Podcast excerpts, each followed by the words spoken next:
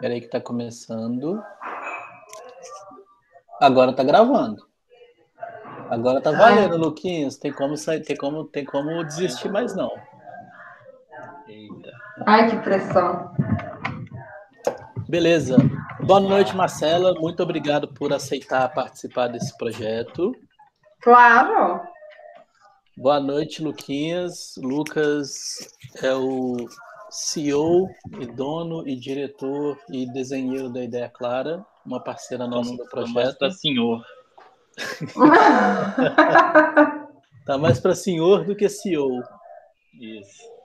Beleza. O Lucas vai é, deixar real todas as ideias da Marcela que cabem nesse curto tempo, mas ele vai fazer um painel com as ideias e provocações que a Marcela vai responder aqui nessa nesse bate-papo. E depois, obviamente, ela vai ganhar como um brinde, como um, um mimo, como um agradecimento por aceitar ajudar nesse projeto. Nossa, estou me sentindo uma subcelebridade Belo Horizontina. Então... Com facilitação gráfica de Luquinhas. E, olha, e é difícil, viu? Nossa Senhora. Nossa, gente... eu, eu, não sei se eu mereço ser facilitado, não. Achar a agenda com esse menino aí, você tá doido. É, imagina. Mas, ô Luquinha, só para entender também, você vai, você vai conseguindo mostrar uns pedaços aí no quadrinho, não vai? Vou, vai, vai, eu vou ligando e desligando a câmera aqui para não atrapalhar a conversa de vocês. Então, quando vocês Aham. começarem, essa cabeça que vos fala vai sumir e vai ficar só a mão desenhando e às vezes ela some também. Tá bom. É tecnologia. É isso aí. Então tá bom. Obrigado, gente. Vamos lá. Marcela. É Marcela de Castro ou Marcela Nunes de Castro? Eu, eu uso Nunes na vida pessoal e de Castro quando eu visto de Batman. por que, que você prefere, por que, que você prefere o Castro quando você veste de Batman? Oh, não sei, eu acho. É... Eu gosto desse sobrenome pela referência quase polêmica, né? De, de Castro. E, e, e eu vim de um ambiente de consultoria direitista, então eu achava importante manter é, esse elemento de resistência na, nas entrelinhas, né? Que quando a gente está numa fase mainstream de carreira, a resistência ela tem que vir na, umas entrelinhas. Então, de Castro, de certa maneira, foi uma forma de, de, de manter isso. Assim. Hoje já não, não tem essa questão, né? É... Mas no início de carreira, quando você precisava ali tomar certos cuidados, ficava subentendido só. É, para bom entendedor, Cuba é letra, né? Agora, agora que se for, agora é Castro. Agora, né? agora é Castro, visto vermelho, fala que eu sou canhoto, não é à toa, e daí para baixo. Teve um jornalista que falou, né? Como é que foi? O que, que, que, tem de bom em Cuba? O que, que funciona em Cuba? Só educação, saúde e segurança. Viu? Ah, só, só o básico. Fora o básico. Beleza, Marcela Nunes de Castro. O, Nino, o Nunes é do papai ou, ou, da mamãe? O Castro é do papai ou da mamãe? Nunes é da mãe e Castro é do pai. E Castro é do pai. Você falou sobre criação e tal. É... Você teve essa referência política desde cedo, assim, essa, essa, essa influência ou estímulo desde cedo, ou isso surgiu sozinha? Minha mãe, especialmente, ela participou muito dos movimentos estudantis dentro da UFMG, né, na Escola de Medicina, na época final da ditadura, assim. É, foi muitas ruas, correu muito de polícia, de Pinheiro, ela lembra, ela, e ela sempre contava, assim, de encontrar os amigos na João Pinheiro, correr, entrar no estacionamento da, da João Pinheiro, subir em cima dos carros, porque gás lacrimogêneo é mais pesado, então tinha que entrar na garagem, subir no carro, ficar respirando lá de cima. Então, quando eu era pequena, isso era uma grande aventura, assim, né? Óbvio, a gente não tem viés ideológico quando a gente é criança. Então, era a história de correr de um vilão e tinha cachorro e jogava bola de gude pro cavalo escorregar e sair correndo. Então eu achava super divertido, eu achava divertidaço, né? imagina. É, então tudo começou com uma narrativa muito de aventura e de amizade. É, e aí depois, quando eu fui tomando pé das coisas, né, na medida que eu fui crescendo, foi a história da fundação do PT em Belo Horizonte. Agora, obviamente, o PT de agora não é mesmo, né? Mas não vou nem entrar nesse mérito, porque esse mérito é difícil. Mas... E sempre com viés de resistência. Eu chamo Marcela por causa de uma música do Taiguara, que é um cara que, que resistiu muito também na época e tal. É, eu lembro, eu lembro alguns momentos assim mais emblemáticos no carro de, de, tocar Roda Viva do, do Chico Buarque, minha mãe ficou emocionada e eu não entendi por quê, porque para mim era uma roda gigante, né, parque de diversão, porque que uma música sobre uma roda gigante emociona tanto, né, então ela tentava me explicar o que tinha acontecido, porque as coisas eram assim, então foi um viés muito de criação mesmo, ideológico, e que bom, eu sou, sou muito feliz por ter tido essa, essa, essa criação com viés ideológico para a esquerda, que depois foi se aprofundando cada vez mais. Eu fiz Ciências Econômicas né, na UFMG depois, e Ciências Econômicas na UFMG é um curso muito mais próximo de humanas do que de exatas, né, apesar de a gente ter cálculo e tal. É, então, eu tenho uma formação sociológica também ideológica, né, uma formação universitária ideológica eu optei também por enxergar, né? A gente uhum. pode optar por seguir ou não, mas eu enxerguei que era viés ideológico e segui viés ideológico. Então hoje eu sou bem, bem esquerdista, graças a Deus. esquerdista, graças a Deus. quem é essa frase mesmo? Você é esquerdista? É, na verdade, é, eu sou ateu, graças a Deus. Né? Eu sou ateu, graças a Deus. Sou ateu, graças a Deus. É, o FMG, você tocou no ponto da UFMG, e eu sei que depois do FMG tem a FGV, e depois da FGV tem outra. A FMG de novo, porque tem a outra você, FMG. Você é graduada pelo FMG, você é, é MBA pela FGV e você depois tem o um mestrado pelo FMG. Isso. É isso? E por Bom que a casa torna. E por que que você estuda demais, gente? Você vai parar de estudar, não, menino? Eu sempre gostei de escola. E apesar de ter essa, essa criação mais esquerdista, assim, eu sempre me encaixei bem no modelo de escola tradicional. Eu gosto de ter aula, eu gosto de aulas positivas. É, e eu sou daquele perfil de aluno que fica que, que fica quieto atrás, ou só observando, assim. É uma coisa que eu gosto muito de ouvir pessoas e perspectivas diferentes sobre, sobre os pontos. Então, esse é um ponto que me faz querer estudar mais, que é querer ouvir história. Que, para mim, ir à aula, e eu gosto de ir à aula, não sou esses autodidatos que pegam um livrão e destrincham o livrão, não. Eu gosto de aulas positivas. É uma forma de quase é, ouvir uma história. Nem que seja uma história de logística, nem que seja uma história de finanças, não importa, é ouvir histórias, né? É, é um lugar de conhecer pessoas, eu gosto também. E eu tenho é, dois incômodos grandes na vida quando eu enfrento questões. Um é não saber responder. Eu gosto de saber responder. É, me, me inquieta eu não saber, eu não dominar qualquer assunto, assim. E, e isso me faz tentar aprender ao máximo sempre sobre qualquer coisa.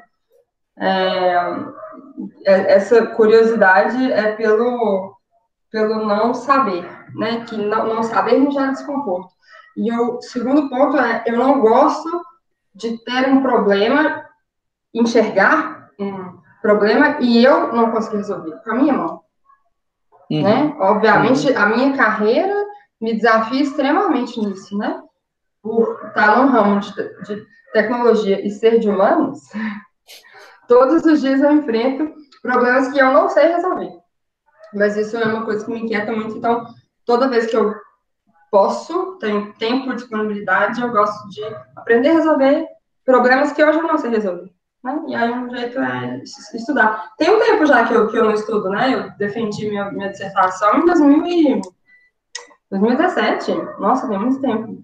É, passa rápido. É, passa rápido demais. 2017. Mas eu estou precisando estudar de novo. Não, talvez, carreira formal de estudo, né? Porque formalmente eu teria que fazer um doutorado. Doutorado. E é nem morta. É nem morta. Mas a escola ainda é importante, ainda, esse ambiente que você falou de, de, de coletivo, de ir, de participar, de ouvir, de falar. Porque eu, eu não quero continuar a resposta, mas é provocar mesmo, assim, é, percebo muito imediatismo, né? Assim, quero aprender aquilo naquela caixinha e pronto. É, hoje eu acho que as pessoas mais jovens fica parecendo aqueles velhos nostálgicos, né? Ah, quando é, no meu tempo. Mas essa geração que cresceu com a internet Igual a gente tem água, luz, telefone, né? É água, luz, telefone, internet. Talvez nem, nem telefone, né? É água, luz, internet. É algo da cesta básica é, dessa geração. Eles conseguem consumir o conhecimento de uma forma mais fragmentada. Uhum. É, o que, por um lado, é interessante porque eles pensam o que interessa para eles naquele momento, né? Então, nesse viés de eu não gosto de ter problemas que eu não sei resolver, talvez eles, eles assim, é uma forma de organizar a cesta de consumo de conhecimento para pegar só aquela ferramenta, aquele negocinho que você precisa para resolver aquele problema, né? Tuf, aquele problema, aquele problema. Então, isso é legal, porque esse imediatismo também permite com que os problemas sejam resolvidos de forma mais imediata. Né? Eu vou consumir aquele conhecimento que vai me dar aquela ferramenta que vai me ajudar. Por outro lado, o, o, jeito tradicional, vou chamar assim, né, de construção do conhecimento, que é mais uhum. lento, uhum. e assim, para você fazer cálculo estatístico no Envios, que é uma, uma ferramenta de cálculo estatístico, primeiro você tem que fazer na mão, né? Você tem que fazer na mão linhas e linhas e linhas de conta. Mas é uma forma de edificar esse conhecimento. E no final das contas, depois que você aprende a mexer no software que vai te fazer uma análise estatística em 15 segundos, você consegue amarrar melhor esse conhecimento, porque você conhece, você sabe o que tem atrás daquilo, né? Você edificou aquele conhecimento. Então é uma forma diferente de de pensar. Então, o risco para mim da educação hoje ser tão fragmentada, de permitir que a gente consuma quadradinhos, né, é, é a gente perder a visão do todo. Você consegue ver a tromba do elefante, você, consegue, você vê a orelha do elefante, você vê o olho do elefante, mas você nunca vê o elefante inteiro. Então, é, o risco hoje é esse, para mim, de uhum. a gente ter esse viés que é imediatista de, de, de, solução de problemas, mas ele não te dá uma visão sistêmica, ele não te dá uma visão holística né, da, da situação. E, e, na medida em que a gente vai, vai crescendo, até em carreira, assim, os problemas ficam cada vez mais complexos. Então, você não vai precisar de uma ferramenta que você compra um curso, um curso na Terra da vida e vai resolver. Né? Você vai precisar de uma ferramenta de uma ideologia, de ser político, de ter lido tal coisa. Você vai precisar amarrar conhecimentos que não, que, que não necessariamente você construiu assim, picadinho. Então, é, para mim, esse, esse, é um risco. Eu continuo gostando da, do, desse, dessa educação mais lenta, mas eu entendo que as coisas né, mudaram bastante. Entendi. Vamos ver que, que, como essas novas gerações que estão chegando agora ao nível de coordenação e gerência, né? Como que elas vão se desenvolver e como que as organizações vão se desenvolver para abraçar esses meninos, né? Sim, inclusive, já pegando vários ganchos aqui, você também lidera e coordena equipes, certo? É... Eu não gosto. É... Você não gosta desse termo? Não. Eu sempre falo quem tem chefe ainda, né? É... Hoje eu trabalho numa perspectiva de alocracia, que é uma perspectiva de autogestão. Assim. Uhum. É, e aí, nesse viés, eu não sou líder de time, eu sou um negócio que acho, até você me perguntou umas semanas atrás, né? Celo externo, lead link, né? De uma, de, um, de uma instituição dentro Sim. da empresa onde você trabalha. Sim. É, e, na verdade, é um viés de eu ser a voz da diretoria dentro daquele núcleo de pessoas que funciona de uma forma horizontal. Uhum. Cada um tem clareza do seu, dos papéis que tem naquele, naquele círculo, naquele ambiente de pessoas. É, cada um tem consciência do artefato daquele papel, ou seja, do que, que só ele pode encostar, só ele pode interferir, e eu venho trazendo a visão estratégica da empresa e a gente coletivamente decide o que, que vai ser feito com aquela visão, com aquelas pessoas, com aquelas competências que estão ali. Mas eu sou bem refratária à ideia de liderança tradicional, assim, de influenciamento, uhum. de saber o que, que todo mundo está fazendo o tempo inteiro. Mas sim, assim, de fato, eu, tenho uma, uma posição aqui na hierarquia tradicional é de liderança de pessoas. Sim. É, misturando um pouco assim essas coisas, qual que é o maior desafio que você enxerga, até para inspirar também outras, outras pessoas assim também que estão querendo uh, entrar nesse, nesse ramo? Porque parece que existem muitas conexões a serem feitas, né? Quando você fala que é a voz da diretoria e que você tem que trazer a visão estratégica, parece que ligar os pontos é bem, é bem desafiador. Mas para quem quer também ser uma gestora, trabalhar com tecnologia, trabalhar em empresas de conta, o que, que você pode sugerir, assim, além de estudar, claro? O que, que você acha? Além de estudar. Pra caralho? É... Eu vou, eu vou falar na minha, na minha experiência, vindo de, um, de uma carreira de ciências sociais aplicadas para tecnologia, né? Eu depois entrei na empresa onde eu estou hoje. Depois para uma consultoria de direito, depois. Ah, a gente vai, a gente vai galgando, né? Uma consultoria de direito, depois uma empresa de tecnologia que não era tão de tecnologia assim, era mais de marketing, depois para mineração, que putz, Eita! É, tirar a febre da perna, né? Voltamos 10 casinhas.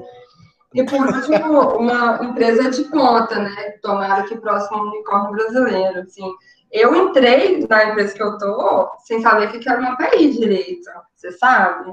É, a ponto de eu achar que eu era um erro de contratação. Eu nunca vou conseguir. Uhum. É, então, para quem está fazendo migração de carreira, a sensação que eu tinha que foi descrita por um colega meu recentemente, é que eu estava no meio de uma neblina. Eu enxergava pouca coisa na minha frente, nada fazia sentido. É, eu lembro na, na, minha segunda reunião que eu fiz na empresa que eu estou, uhum. me levaram para conversar com desenvolvedores sobre a Alexa da Amazon. Tinha acabado de chegar a Alexa no Brasil. Uhum. Como que a gente ia fazer um, um, um contato inteligente, um bot para Alexa? Perdidaça, né? Perdidaça. Uhum. Então, é como se as coisas estivessem numa neblina.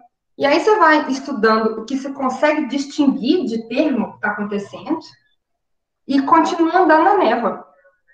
Continua andando na névoa. Aí você vai ver uma árvore em topo, aí você vai ver uma folha, aí você vai ver um vulto de um animal passando. Um belo dia, essa nuvem, essa neblina, ela vai dissipar e você vai enxergar o que precisa, que é o uhum. todo mesmo.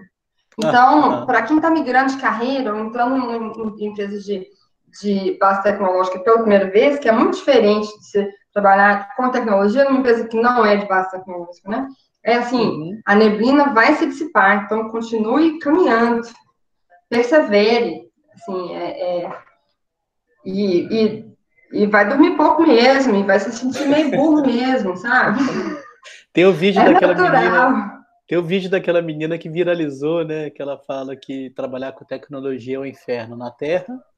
Tudo que eu estudei em 20 anos não serve para mais nada, não porque, nada. porque o menino de 14 anos faz melhor do que eu. Então. É, sim, sim. E, na verdade, e outro ponto, assim, você tem que estar aberto para mudança o tempo inteiro e é 100% aberto. Você tem que ser desapegado ao que você fez, ao que seu time fez, ao jeito que você fez semana passada e deu super certo. Que pode ser que essa semana, por várias questões, você tenha que jogar tudo fora. Tudo fora que deu certo, inclusive. Sim.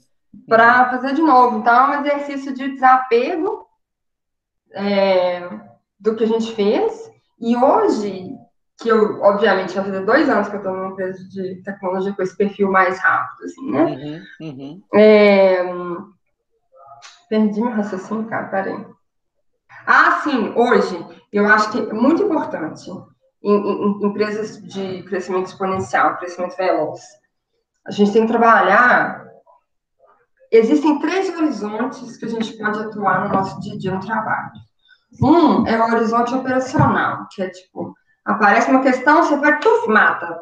Aparece outra, tuf, mata. Tuf, tuf, tuf. Aí você vai fazendo pequenas devoluções de coisas. Uhum. Coisas simples, que te tomam tempo operacional, que tem que ser feito agora. Aí uhum. você vai, tuf, tuf, tuf, tuf. Muita lógica de sprint mesmo, né? Sobreviver a essa sprint. Preciso sobreviver a essa sprint. Uhum. Então, esse é o, o horizonte de devolução.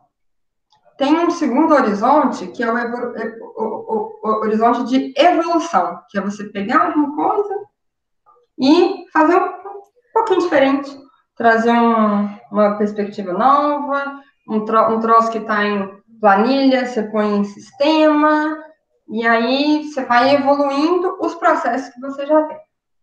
Terceiro horizonte é o horizonte de revolução, o horizonte mais difícil de operar que é você trazer algo subversivo àquele sistema ali, né? Àquele ambiente. E mudar. Capotar. Fazer completamente diferente. Empresas de tecnologia em crescimento forte te puxam para devolução. Aí, assim, você fica naquele negócio, você trabalha muito aquele dia, fazendo várias coisinhas que tem que ser uhum. feitas para hoje, porque é uhum. urgente e que alguém tem que fazer. No final do dia você está morto, mas você deixa zero legado. Você deixa, você, você trabalha em zero estratégia. Você está sempre devolvendo Não que você não tenha trabalhado pra caralho, mas assim, você, você não está construindo nada, você só está sobrevivendo àquele sprint. Assim. Sim, entendo. E o maior desafio para mim, e eu fiz isso, estou fazendo isso cada dia mais, é tentando me afastar desse horizonte de, de evolução. Uhum. É... E é muito difícil fazer isso. É muito difícil. É Essa muito difícil. sensação frustrante de ficar exausto e ter a sensação ao mesmo tempo que não fez nada é muito comum em empresas desse perfil. Uhum. E nas empresas, na verdade, né? a gente não é alecrim dourado por ser tecnologia. Uhum mas é difícil você distribuir o tempo de uma forma que é, você consiga atuar nos horizontes de mais longo prazo, evoluindo coisas e revolucionando coisas. É uma disciplina que a gente tem. Quem tem Slack, essas ferramentas de chat rápido, o negócio pipoca o dia inteiro. Você consegue trabalhar 10 horas por dia no Slack, sem sair da interface Slack. Assim. só respondendo tiquitim, tiquitim, tiquitim, tiquitim. No final disso, tá puto, porque fatalmente alguém te, te e, o gira, e o gira pegando fogo. O gira pegando fogo, e o povo trocando os itens de lugar, e isso que já seja. Né? E você não faz nada. Então, esse é o maior risco que a gente tem hoje, de a gente ficar exausto, mas sem, sem pensar muito, sabe? Só resolvendo coisas, só fritando pastel, né? Sim, é um grande desafio mesmo que talvez eu acho que tem a ver também com o legado histórico, né? É, somos um povo bastante operacional, né? E a, a, tecnologia, querendo ou não, está ajudando a mudar isso um pouco, a que nós sejamos também trabalhadores pensantes, né? O operacional Sim. pode ser e uma no, parte. Né? É, e no limite, nada melhor que um corner job, né? Você passar seu tempo. É, mano. Pensa bem. Põe é um o fone troço... na orelha ali. Põe o fone na orelha. Lista, lista massa no Spotify. Você curte. Trabalho de risco baixo. Porque se é, se é operacional, não vai dar tanta merda assim. Não é assim, vai parar o sisteminha ali, você vai chamar um colega, vai olhar, beleza. Então, risco baixo, vai ocupar seu tempo. Você não vai ficar fritando de madrugada, pensando forma que você podia ter feito diferente. Não, porque você fritou o pastel, o pastel tá frito, tá entregue, já comeu o pastel, acabou. Pronto. E você não se expõe nunca se você está fazendo um porno job. Você tá ali, ó. Trotezinho, balanga, bunda, sabe? Você chega onde você tem que chegar, mas assim.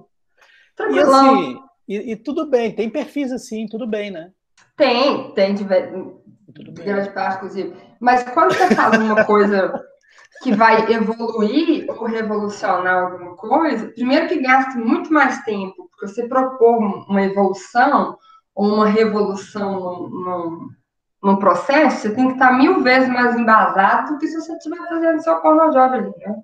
Verdade. É, então você tem que pensar muito mais, tem que estudar muito mais, você vai se expor ao ridículo e a metralhadoras mil de resistências de 400 pessoas, né? É, então, o job, sei mais sou, né?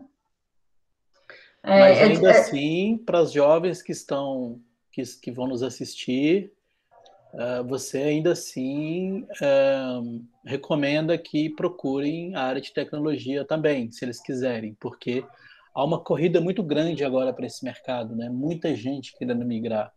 Então, a gente está várias... um colapso, né, na verdade, é... de, do mercado de, de tecnologia. Uma bolha é... muito grande, né? Eu gosto muito, mas eu acho que não é para todo mundo.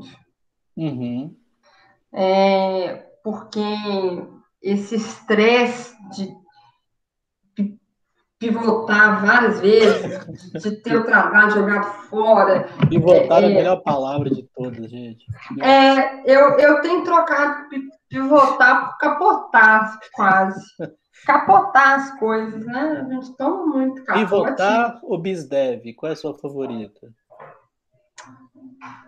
O BizDev, né? É a favorita? BizDev é foda. Tá bom. Mas ainda assim, mas ainda assim você sugere que uh, eu, eu, porque... acho, eu acho legal experimentar, eu acho legal experimentar tudo, até empresa de consultoria de direito, e eu acho legal experimentar ambientes. Mas eu acho, eu acho que é um. É, esse ramo de tecnologia está na modinha, uhum. é, mas não é para é todo mundo mesmo esse, esse, esse desapego e, e viver no modo, no modo pânico. 40%, 50% do seu tempo você está no modo pânico. E aí, é, começar a trabalhar é, é, é, abrir a geladeira da família dinossauro. aí, pessoas jovens, googlem o que é família dinossauro. E o que acontece quando as pessoas abrem a geladeira da família dinossauro. Mas é, e é nove horas por dia, o pau quebrando e, e os trem capotando. No final das contas dá tudo certo e tal, mas assim. Sim, o produto vai não... evoluindo. Vai... vai ou não, né? Ou, ou, ou fecha, ou, fecha. Ou, capo, ou capota. Ou, ou, pivota ou capota. Mas o, o ponto é que você vai viver num ambiente é, de pânico e que você está sempre sentindo que não vai dar conta. Isso é uhum. é uma, é, isso é uma, uma constante para mim, assim. Uhum. Eu tá em dissonância cognitiva, né? Eu sempre tá num contexto que para mim é maior do que eu, maior uhum. do que a da minha própria inteligência. Assim. Estou sempre correndo atrás de algo que é maior, mais complexo, mais difícil de resolver. Não acho que é para todo mundo. Mas acho que é para todo mundo experimentar. Uhum. É, para ver se se encaixa bem. É, se não encaixar, também tem lugar para todo mundo nesse mundo. Tem, tem muito lugar. Mas é isso, é, eu acho que quem está disposto a fazer migração para empresas de tecnologia, empresas de produto, é sempre é, é se acostumar com o modo pânico, desapegar a forma que faz, as coisas que fez. Eu acho interessante trabalhar com o mínimo de vaidade possível, uhum. sempre. É, é uhum. eu gosto de pensar também, que é por isso que eu gosto de, de empresas de tecnologia, são empresas internamente menos vaidosas, uhum. em geral, uhum. né? Claro que há exceções em todos os lugares. É, e sempre dissonância cognitiva, sempre, sempre dissonância. E, e, e, sempre tem, tem uma coisa nova, sempre tem uma forma mais inteligente de fazer o que você faz. É, sempre tem alguém que faz melhor o que você faz. Né? É, mas eu acho muito legal esse, esse exercício de, de sempre se obrigar, sabe, a fazer Sim. melhor. Sim. Eu acho isso, isso legal. Porque e literalmente... eu acho que isso é característico da de tecnologia. Sim. É, desculpa, não, porque isso é inerente à tecnologia. Ela, Sim. Não, vai, ela não vai te esperar e ponto. Ponto, ponto final. Né? Então, Exato. Interessante mesmo. Aproveitando o gancho aí, que eu preciso misturar as coisas para deixar o Lucas bem doidão aí. Eu tô vendo aqui porque eu lembrei de um, um bate-papo que eu tive em outra reunião e aí eu queria a sua opinião sobre por que que a gente não tem uma Jacinta Ardern no Brasil? Ou Arden, eu não sei o nome dela, a nossa presidenta da Nova Zelândia. Porque ela é mulher e porque ela é do Partido Trabalhista. E está o mundo inteiro agora morrendo de paixão pela Nova Zelândia. E é uma presidenta que está comandando esse batatal. Por que, que a gente não tem uma, uma Jacinda aqui? O que, que, que acontece conosco? Nossa, que, que capcioso, né? É, hum, eu acho que não é o fato dela ser mulher, porque presidenta a gente já teve, né? É, de uma mas eu acho a, a Nova Zelândia um caso super específico de um povo ultra educado, pouco conservador, né? A gente vive um, um, um, contexto de uma população pobremente educada, além de pobre economicamente, né? Mas pobremente educada, e orientada à direita, orientada ao conservadorismo mesmo. É, haja vistas, né? Mas isso é, isso é esquizofrênico, não é não? É completamente, né? É. Mas é uma, é uma, é uma forma. Se, se você orienta a população de forma conservadora, você conservador se mantém onde está, né? Uhum. É uma forma do, do sistema alimentar a si mesmo, né? Você ter pobre direito. Eu amo. Eu tento não rir, mas eu não consigo. Não tem como. É, mas é uma forma da, do sistema se manter de pé, né? Ele se retroalimenta. Então, ele, ele veicula conteúdos conservadores e ele incentiva movimentos conservadores para que as lideranças conservadoras é, continuem, né? Mas então e... você acha que o mérito não é nem dela ser uma mulher, não. Mas, é mais pela civilidade do, do país? Sim, sim. Eu acho que ela não foi eleita por ser uma mulher. Eu acho que ela foi eleita. Assim, eu gosto de acreditar, obviamente, né? Uhum. Que ela não foi eleita por ser uma mulher. Eu acho que uhum. ela foi eleita por mérito. Mas Entendi. isso tem a ver com a minha forma de enxergar as questões de machismo, assim, que, é, que eu, eu, tenho enfrentado algumas questões. É, que seria até minha próxima pergunta. No meu dia a dia, assim. Então é importante fazer esse disclaimer aí talvez sejam polêmicas as colocações, mas enfim, é o jeito que eu fui educada. É, eu fui educada numa família de mulheres ultra fortes. Não são mulheres fortes, são mulheres ultra fortes. A minha uhum. avó era uma mulher ultra forte. Era simples e tal, mas de uma personalidade gigante e de uma visão de mundo gigante, muito inteligente, muito ciente do papel que a educação tem na vida das pessoas e, e dar poucas coisas, né, para minha mãe e para irmão dela, mas muito tudo, tudo que ela deu foi pela educação dela. E a minha mãe nasceu e, e cresceu uma mulher ultra forte. Uhum. Que criou, me criou ultra forte. E eu tenho também a minha tia, que é a esposa do meu, do meu tio, ultra forte. Então, as minhas referências de mulheres sempre foram muito fortes. Mas, além disso, e acima disso, o que me faz ter a visão de mundo que eu tenho hoje é que eu nunca tive ciência, pela minha criação, de que existia alguma limitação para mim no mundo uhum. pelo meu gênero. Isso nunca foi pauta de conversa nenhuma que eu tive com nenhum membro da minha família. Uhum. Nem assim, senta de perna fechada, isso nunca uhum. uhum. aconteceu. Uhum. Então, eu nunca não achei que eu podia ser presidente, que eu podia ser engenheiro de mina, que eu podia ser qualquer coisa. É, nunca é, foi tópico de nenhuma conversa. Então, eu nunca me vi diferente de nenhum homem. Entendi. Em termos hierárquicos, em termos de, fa de voz, nada, assim. E aí, também, obviamente, adulta, coincidiu de eu ter sortes de não ter enfrentado de forma extrema essa limitação. Uhum.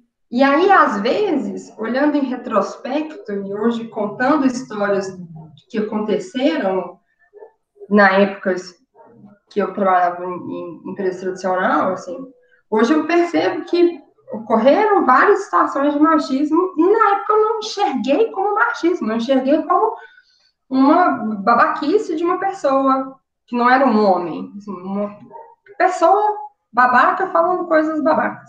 Uhum. Não porque eu era mulher, eu, eu dificilmente, a, a, a, não ser que encosta em mim, obviamente, seja uma coisa muito ostensiva, dificilmente eu, é, eu acredito que as coisas acontecem comigo porque eu sou mulher, porque é um homem que está me tratando como mulher.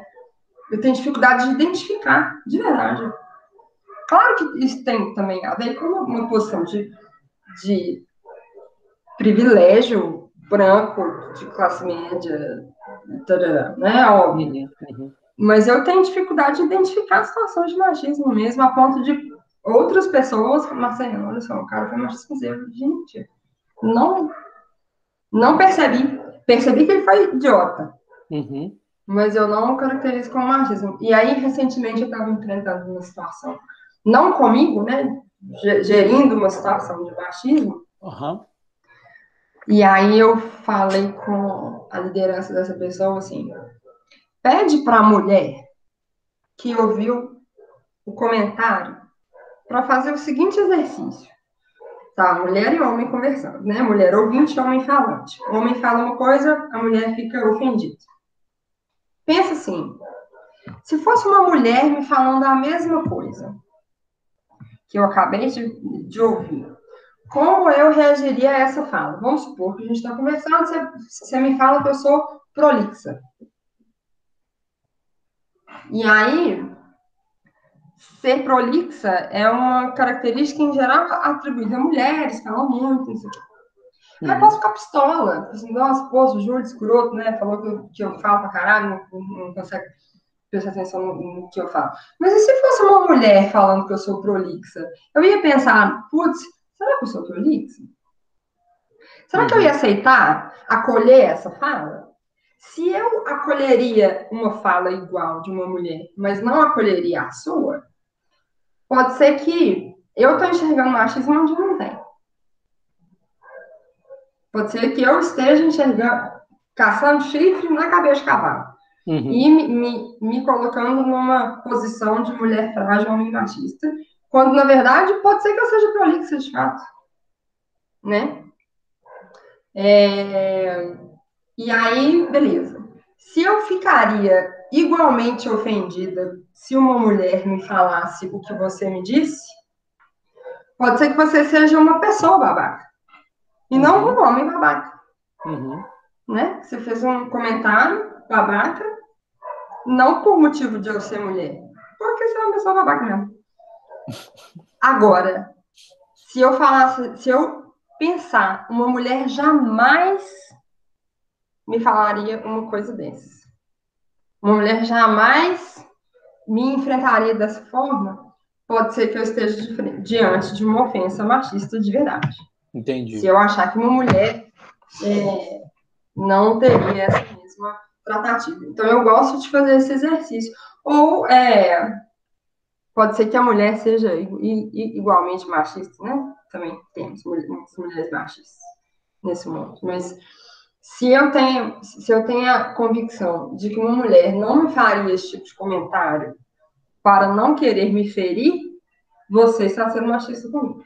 Fato. Sim. Aí é fato. E aí tal evento aconteceu porque eu sou mulher e você é homem. Uhum. Caso contrário, pode ser que a pessoa é babaca, pode ser que eu estou tendo, tendo uma visão babaca sua, né? Então a gente tem que tomar muito cuidado. É, e também enfrentar situações de forma direta uhum. e adulta. Porque muita gente se esconde atrás disso, né? Então você faz um comentário, Marcelo, você é prolixa. Aí eu me coloco numa, situação, numa, numa situação de, putz, Júlio, machista, babaca, falou que eu sou prolixa, e não reage. Uhum. E, não, e não questiono. Uhum. De forma madura. Mas aí depois eu vou no meu colega, no meu irmão, putz, Júlio, babaca, machista, falou que sou prolixa. Acho que a gente tem que enfrentar mais, sabe? Não de uma forma reativa, colérica, mas questionar, até para a gente entender o que, que o outro quer dizer, né? Por que, que, que a conversa está arrumando para aqueles lados. Acho que... Pedir, pedir para explicar é legal, né? Pedir para explicar é legal. É, acho que pode ser rico. acho que pode ser rico para as conversas. E acho que às vezes falta, e aí quando a gente se coloca na posição de vítima, a gente a gente quebra a conversa. Uhum. Né? A gente se recusa a, a continuar o papo, porque, putz, ele foi babaca, então aqui eu encerro minha participação. Mas às vezes ele nem foi, ou às vezes ele não acha que foi, né? Que aí é, é dose também. Uhum. É, então eu tenho, assim, eu tenho essa visão. Às vezes, às vezes pode ser reducionista, né? Em alguns aspectos, eu tenho ciência disso, mas na minha experiência pessoal, muito sortuda, de branca, de, de, com vários acessos e, e, sortes e tal, eu acho que é essa perspectiva. Quando a gente escuta uma coisa, a gente tem que trabalhar. Eu, eu gosto de pensar dessa forma. Se fosse uma mulher, como eu reagiria? Uhum. Né, recebendo a mesma fala. Como, eu, como é que eu acolheria essa fala? Então, Não, é muito, achei muito foda esse prisma, porque esse raciocínio todo começou com a pergunta da Jacinda, e de muito hum. bate-pronto você falou que não é, não acha porque ela é mulher, é porque ela é capaz. E ponto, Sim. Né? Então, Sim. porque fica um pouco assim de saudade misturado com revolta, misturado também com decepção. E talvez eu possa concluir que nós não temos dado mais tempo para uma Dilma da vida mostrar o que ela era capaz de fazer. Então, talvez Sim. a babaquice do homem atrapalhou, sei lá, uns 40%. É. é. Caso da Dilma também, a cama dela já estava arrumada, né? É, Quando ela entrou no segundo mandato, ela já entrou com a cama pronta. Ela deu muito azar. Mas deixa eu misturar mais as coisas também. Eu, eu esqueci de perguntar no começo, pô. Eu, eu, não sei, eu não sei fazer entrevista, não, gente. É muito doido isso. Você é de Nova Lima, não é? Sou Nova da Lima, roça. Nova Lima, Minas Gerais. Tem... Da roça colada na, na cidade grande, mas ainda assim é uma roça. A cidade da, das montanhas. Do ouro. Do ouro, verdade, cidade do ouro. Não tem, dá bastante oca, né? A cidade, no caso. Obrigada, amor velho, Tá bom. Eu perguntei isso porque eu sei também que você andou em outros países em que nós brasileiros, eu admito, temos romantismos, né? Nova Zelândia, é, é, Inglaterra e por aí vai. Eles são melhores que a gente mesmo? Eu, eu, eu tenho, eu tenho uma, uma, uma, perspectiva radical em relação a isso. Assim. Para a minha vida, eu acho que o lugar de morar é no Brasil. Eu curto demais, tendo morado fora. É, de jeito nenhum, eu acho que eles são superiores a nós. Eu acho que eles têm mais acessos que nós é, a várias coisas, né? Eu lembro de uma vez eu estava no Louvre, é, aí a gente, né, gasta tudo vende o almoço para comprar janta para ir para o Louvre um dia. Aquele sonho maravilhoso. E aí eu estava na entrada do Louvre, esperando, né, para pegar um negocinho e entrar. Chega uma professora com uma fila de crianças de 6, 7 anos, uniformezinho, aula de arte, né? Vai no Louvre, tem aula de arte. Como que a gente né? Qual que é a nossa chance? Criança de seis anos. Seis e, anos e, indo ter aula no Louvre.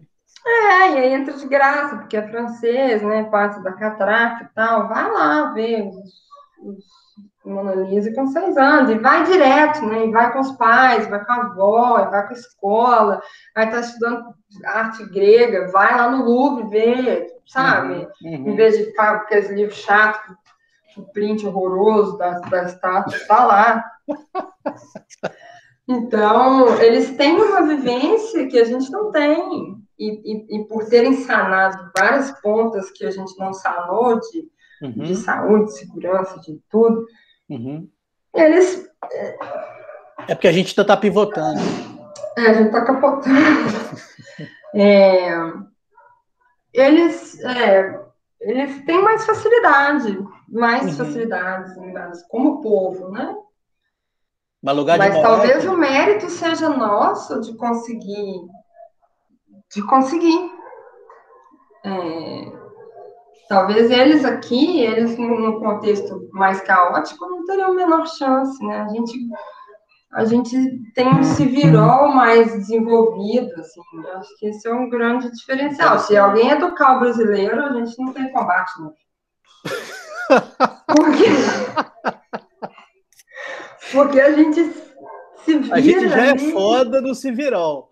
Aí se... educa esse povo. Ah, quem, quem é a China? Quem é a quem China? É a China? Quem é, quem é Barack Obama? Quem é Barack... É Você imagina o Lula estudado, filho. O que, que é isso? Imagina.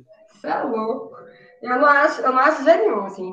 E eu acho que a personalidade do, do brasileiro é muito diferente. E, uhum, uhum. acima de qualquer coisa, esse romantismo de quero morar na Dinamarca, sim, isso sim. me deixa full pistola. Quando eu vejo brasileiros sonhando em morar na Dinamarca. Assim, eu sei, eu sou, eu sou um desses bobões românticos que fica pensando nisso. A Dinamarca é maravilhosa. Inclusive com estudos científicos de que o capitalismo já morreu na Dinamarca, na Noruega, na Suécia, já tem Olha outro modo de produção, de, de economia de bem-estar, não sei o quê. Mas a Dinamarca, a Noruega, já, são maravilhosos para os dinamarqueses, para os noruegueses e para os suecos. Vai eu lá é com esse bonezinho meu. Cê, pois é, você é um brasileiro morando na Dinamarca, você é um forasteiro, você é um subdesenvolvido. Interessante, Cê... Marcelo, porque, desculpa, tem um colega que já está aqui no canal, que deu entrevista, ele é cientista, morou anos na Inglaterra, Daniel Mansur, você conhece? Sim. Ele falou exatamente o que você falou, seu Júlio.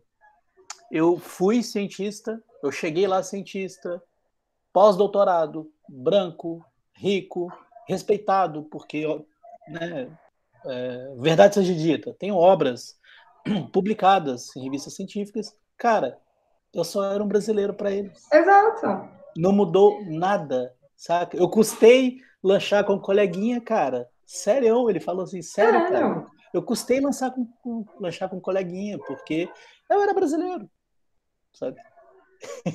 Eu não era é. doutor, eu não ajudei nada de vacina, eu só era um brasileiro. Então... Você sempre vai estar desencaixado, sabe? É... Então, eu, eu não tenho a menor, menor vontade de, de morar fora do Brasil. É, claro, fui totalmente condicionada a viver nessa cultura. E com essa uhum. cara de latina, não tinha. Né? Eu tenho que ficar aqui. Como é que, que, que você vai fazer na Dinamarca, né? Eu vou fazer na Dinamarca esse nariz de coxinha. Coitado de mim com esses cabelos, tudo puxado. Então, assim, eu não tenho essa visão romântica do, do, do, desses países. Eu acho ótimo, eu acho maravilhoso que eles tenham chegado no nível de desenvolvimento que eles chegaram e tal, mas uhum. eu acho que o lugar para a gente morar é, é, no Brasil e nenhum povo abraça nenhum outro povo no mundo igual o, o brasileiro. Né? Eu acho que a gente tem essa capacidade e isso torna o brasileiro superior a vários outros povos nesse quesito. Assim, é um povo isso é um ponto interessantíssimo. É um povo que abraça, acolhe muito, né? A gente tem pouco, mas a gente acolhe muito. E coisa que a gente não vê em outros, em povos desenvolvidos, né? Que já se resolveram. Sabe rico quando esquece que foi pobre? É igual. É igual, igual povos super desenvolvidos. Esquece que foi pobre. Esquece que eles são ricos porque tem gente pobre também. Né? A Europa esqueceu que eles estão onde estão, porque a África ficou para trás. É, é como o nosso né? colega diz, né? Sempre tem a página 2, né? Sempre. muito bonito sempre tem, um, sempre. Mas sempre tem a página 2, né? Se você tá bonitão aí, felizão, tem, tem alguém sustentando essa, essa beleza. Ah, o piano é pesado, tem, tem muita é, gente carregando, tem muita gente carregando. Exatamente. Então, assim, não tenho, eu, eu sou bastante refratária a esses complexos de vira-lata uhum. é, brasileiro, sabe? Não uhum. gosto, não engajo nesse tipo de papo, acho uma bobagem. É, teve uma, uma, uma, conversa que eu tive uma vez com uma pessoa que teve a oportunidade de morar em vários lugares também. Morou em Israel, morou Estados Unidos, eu acho, morou na Alemanha, morou na Inglaterra. E hoje ele mora no Brasil e o irmão dele, gêmeo, mora no Canadá. E tem uma filha no Canadá. E a gente estava falando de morar no Brasil, ele, teve uma, ele tem uma outra perspectiva, que é cruel, mas faz sentido pensar também. Ele falou assim, uma friamente, eu moro no Brasil porque eu gosto de arbitrar. Porque eu, se eu morasse no Canadá, com meu irmão, eu não tenho o poder que eu tenho no Brasil. Hoje eu escolho o pediatra da minha filha, eu escolho aonde a minha filha vai nascer, eu escolho onde ela vai vacinar, que marca da vacina que ela vai ter, eu escolho o bairro onde eu vou morar, eu escolho onde ela vai estudar, porque eu pago a escola que ela vai, e o irmão dele mora no Canadá, e ele, a filha dele nasceu com médico plantonista daquela hora, daquele hospital. Não teve escolha, você não, você não paga 10 mil reais pro cara que vai ficar lá de prontidão, e na hora que seu filho resolver nascer, vai no hospital e vai fazer o parto com musiquinha, com velhinho, velhinho, caralho, vai nascer, vai nascer, vai nascer todo mundo igual. Então, ele fala muito isso, assim, o, a gente, é, a partir de certo ponto, assim, classe A, B no Brasil,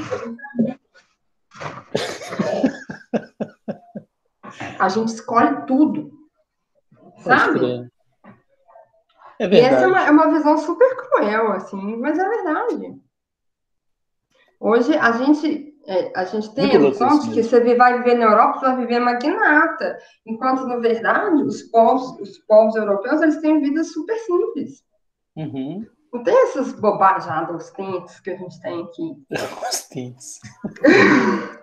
né? Eles têm vida simples mesmo, assim, e é, e é uma ideologia mesmo de vida simples. Uhum. E ele falou, não, eu fiquei porque eu gosto de arbitrar. Eu quero escolher tudo. Interessante. E a gente só escolhe tudo se você paga por tudo. E aqui você tem a oportunidade de pagar, se você tiver uhum. dinheiro. Sim, sim, não, faz sentido. Aqui você tem poder de, de arbitrar muito grande. Desde sim. que você tenha as fichas. É se você fácil, é né? igual eu, economia, isso aqui, fez uma carreira para tecnologia, se eu quero alguém limpar minha casa, eu pago alguém limpar Exato. minha casa. Exato. Na Europa você não paga, não, porque não tem dinheiro que paga. Então você vai ter que limpar sua casa. Exato. Você vai ter que usar transporte público. É um olhar bem, bem, Bem pragmático mesmo. Bem pragmático, achei. Não é minha, meu instinto a escolha de não morar fora, né? Uhum. Mas eu acho válido, acho um raciocínio interessante. Que legal. Ô, gente, caminhando pro finalzinho, passa rápido, a prosa tá boa. Pro Luquinhas ficar mais doido aí nesse painel que tá ficando muito foda aí, Luquinhas. É... Darwin ou Deus, Marcela? Hum. Oh, Darwin, tem, tenho, tem muitos reforços, Darwin. Mas Darwin Vou fazer igual o Silvio Santos. Dá, Vou fazer... Darwin dá umas Vou fazer igual o Silvio Santos. Vou perguntar de novo, hein? Darwin ou Deus? ah, eu, eu, eu creio em Deus, né? Não um Deus de religião XPTO, né? Uhum. Também sou totalmente avessa à instituição. Uhum. Uhum. Mas eu acredito que tem uma inteligência superior que governa e, e, e que a, além de nós que estamos vivos, existem outras entidades, né? Isso tenho muita fé nisso. Uhum. Mas, putz, tenho muita fé em Darwin, em Darwin dar essas cochiladas. Você acredita em um ser maior, mas que Darwin vem provando por muitos anos. Utilidade e verdades é, frequentemente, cara. Eu que legal. Deixa eu fazer a pergunta matadora, então, e final, para o Luquinhas também fechar o painel lindão dele. Qual é o seu elemento raiz, Marcela?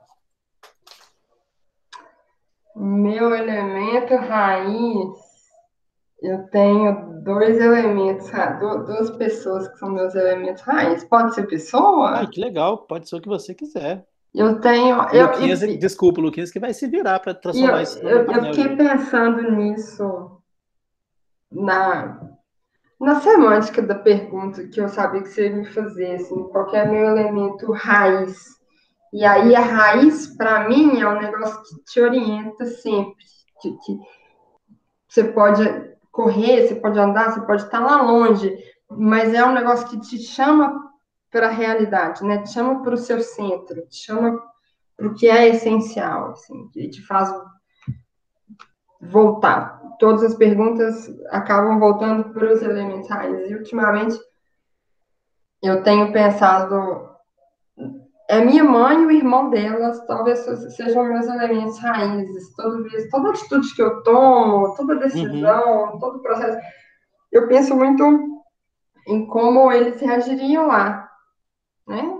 Não que eu queira agradá-los sempre, né? Mas que perspectiva porque são pessoas muito diferentes, né? Que uhum. perspectivas uhum. eles ofereceriam sobre este tema? É, no caso do meu tio Silvério, faleceu, né? É, será que ele ficaria puto? Será que ele ia achar engraçado? Será que ele ia gostar? E se ele ficasse puto? Será que é um puto que eu ia acolher ou é um puto que eu ia falar, ah, bobagem, é, tá puta à toa? Eu, eu sempre imagino tendo conversas com essas pessoas e balizando as perspectivas delas sobre as coisas, todas que eu faço, assim, de importantes, né, obviamente. Uhum. Então, é, talvez seja, sejam esses meus elementos raízes. Então, são pessoas, são entidades, de certa maneira, né, uhum, com uhum. as quais eu converso, mas não para agradá-las, é, honrá-las, ah, estou honrando, não é esse viés japonês, né, de honrar uhum. o ancestral, mas como são pessoas diferentes e que, e, que tiveram muita importância na formação, na minha formação humana, é, eu, eu, eu, penso como elas reagiriam e aí vou me balizando conforme aquelas reações que eu imagino né, que seriam. Então, esse, esses são os elementos raiz. Imagino que muitas pessoas devem responder família, né? Eu acho mas Acho importante tem... e salutar que seja. Você tem duas raízes extremamente fortes, então, né? Que é sua mãe Sim. e seu tio Silvério, que, Sim. que literalmente enraizaram é, o que você é hoje, né? Então. Tá Às aí. vezes eu penso ele falando, puta merda. Nossa, fodido. Eu penso direto. Eu tenho, eu tenho certeza que ele falou isso nesse jogo do Brasil com, com o Equador. Eu não tenho a menor dúvida. Ah, eu acho que ele tá falando bastante puta merda, nós estamos fodidos. Que ele vive, quem falou, é. é. Ô, gente, ô Marcela, muito obrigado mesmo. A ideia ah, do... eu te agradeço. Eu estou muito projeto... emocionado com esse painel do Luquinhas. Tô, a ideia assim... do projeto é ser uma hora mesmo. Tá aí o Luquinhas já mostrando as suas ideias. Não mande para ela ainda, viu, Luquinhas, que eu sei que você vai finalizar. Depois a gente vai. Depois a gente vai mandar para Marcela como presente de agradecimento por essa participação. Será e... que eu vou me arrepender de ter falado alguma coisa? Ai, não, pois é. Tem, tem, tem Faz a parte... lápis, viu, Luquinhas? Que aí qualquer coisa. Tem uma parte legal do projeto também, que daqui um ano, se tudo correr, porque a gente tem agora no nosso Kanban de vida agora é ficar vivo, né? Ficar vivo. É, vamos ver, é, vamos, vamos estudar, estudar, ganhar dinheiro, mas primeiro vamos ficar vivo. Então, a ideia do projeto é daqui um ano também a gente conversar novamente. Ai, ao vivo, todo mundo vacinado, pensa nessa orgia. E aí. Nossa, vai ser maravilhoso. Todo mundo com os bracinhos. Orgia de ideias Nossa. aí do Luquinhas aí. Ó. Delícia. Então é isso. Coloca a pipoca aí de novo aí pra gente dar tchau. Ô, Pipi, passa aqui. Não, sem. Sem a Oi. Oi, gente. É isso aí. Carinhosa, como sempre. E simpática. Marcela, brigadão mesmo, viu? Boa noite. Luquinha, Eu que agradeço. Boa noite para vocês. Ai, já tá, já tá pronta. Parceria da Ideia Clara, muito foda. Valeu, gente. Com Deus. Bom descanso para vocês e boa noite. Beijão. Boa noite. Tchau, tchau.